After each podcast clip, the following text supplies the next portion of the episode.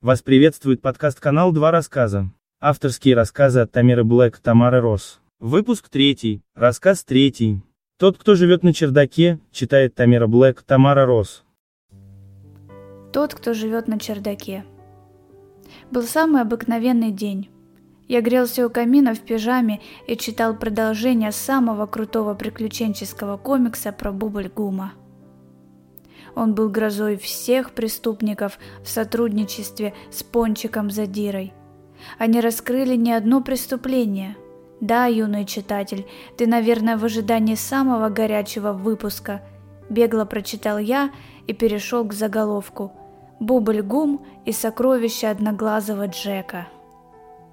Я тут же ахнул, ведь это самый долгожданный подарок на Новый год, который мне прислал дядюшка из Англии. Новый год, конечно, еще не наступил, до него оставался ровно день, но воодушевленный я пел и пританцовывал в предвкушении нового выпуска. Хрясь. Наверное, опять снег падает с веток, подумал я и не придал этому никакого значения. Но тут услышал стук в окно. Я подкрался к окну еле слышно и прищурился. «Ну откройте же, холодно!» Послышалось где-то вдалеке. Через секунду передо мной стоял пожилой человек в плаще синего цвета, украшенного звездами. Длинная седая борода касалась пола. В руках у мужчины были книги. Жутчайший снегопад, скажу я вам. В прошлом году такого не было. А главная тетя Рузвельт мне говорит, переезжай со своего чердака к нам в Ревландию. Солнце и пальмы тебе обеспечены. Что я делаю здесь?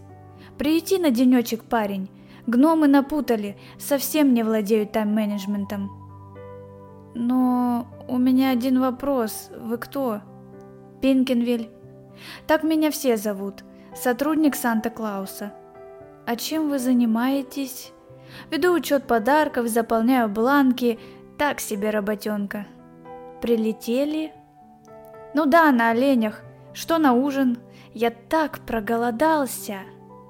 Я достал из шкафа хлопья веселые мишки и залил их теплым молоком.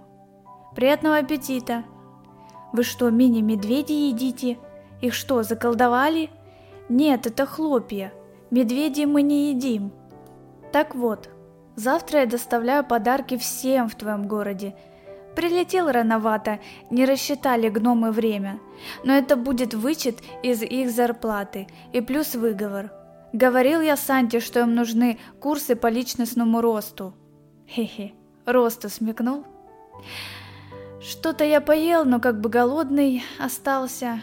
У меня появилась идея. Полетели к толстяку Рузвельту в таверну. Полетели? Да, я же на оленях. Мы полетим на оле? Я обернулся, а окно уже было открыто. Веяло холодным зимним воздухом, одна за другой, как мотыльки, летели снежинки и таяли на подоконнике. Закрыв окно, я быстренько устремился в холл, накинул зимнюю куртку, на... обул сапоги, вышел на улицу, а там... Три оленя, украшенные колокольчиками и новогодними накидками, и гордо сидящий посередине Пинкенвиль. Хо-хо, несу добро, хе-хе, полетели. Мы летели над всем городом. Я разглядел очень уставшую соседку Рози, которая несла в руках три пакета с праздничной едой. Соседку Мари, которая пекла пирог и пела песни на кухне. Одноклассника Томми, который дразнил соседского кота сосисками – но тот давно уже вычеркнул Томми из списка лиц, которым можно доверять, поэтому наблюдал за ним отстраненно. Вдруг заиграла песня Фрэнка Синатры. О, гномы установили музыку. Не прошло и ста лет со дня существования радио. Или прошло. Пинкенвиль остановил свой монолог и внимательно слушал любимые песни. Мы были так высоко над самым городом, а говорят, что чудес не бывает. Бывают. Ой, извини. Ты еще и мысли читаешь? Так у тебя все написано на лице. Приехали. Мы плавно начали приземляться. Было такое ощущение, что никогда до этого этих мест я не видел. как будто бы их не существовало на карте. Нет их на карте. Опять? Я же говорю, на лице все написано. Заходи внутрь. Мы зашли в огромную таверну. Вокруг так вкусно пахло, столы ломились от изобилия еды и явств. Огромная птица, овощи, ароматное пиво разливалось по кружкам из огромного деревянного бочонка. «С наступающим!» раздавалось повсюду. Я обратил внимание, что за столами сидели совсем не люди. Семь гномов, три великана, старики, похожие на Пинкенвилля, а заказы принимал огромный мужчина, судя по всему, толстяк Рузвельт. «Данки, мой друг, я тебя ждал». «Рузвельт, дружище, я с гостем. Мне, как всегда, пожалуйста, комбо, волшебная радость тролля и десерт с карамельной газировкой. Несколько минуточек, дорогие гости. Через пару минут нам принесли ароматный мясной пирог, на котором были прекрасные узоры в виде новогодней елки, огромную деревянную кружку с карамельным лимонадом, десерт «Вулкан», лава которого была из нежного ванильного крема, салат «Радость тролля» с секретными для меня ингредиентами, что-то похожее на картошку фри и два новогодних пакетика с подарками. На одной из вывесок я прочитал «Скоро открытие Рузвельт колесницы». Отведайте аппетитные блюда по дороге и не выходя из своих колесниц. Волшебная радость тролля мне очень понравилась. Пинкенвиль даже перестал разговаривать, и из его уст доносилось только чавканье. Неожиданно раздалась музыка. Гномы, тролли, высокорослые мужчины встали из-за своих столов и начали весело пританцовывать. Маленькие феи кружились в вальсе, рассекая воздух. Вот и ощущение праздника и волшебства. Волшебства? А что для тебя волшебство, Пинкенвиль? Все вокруг.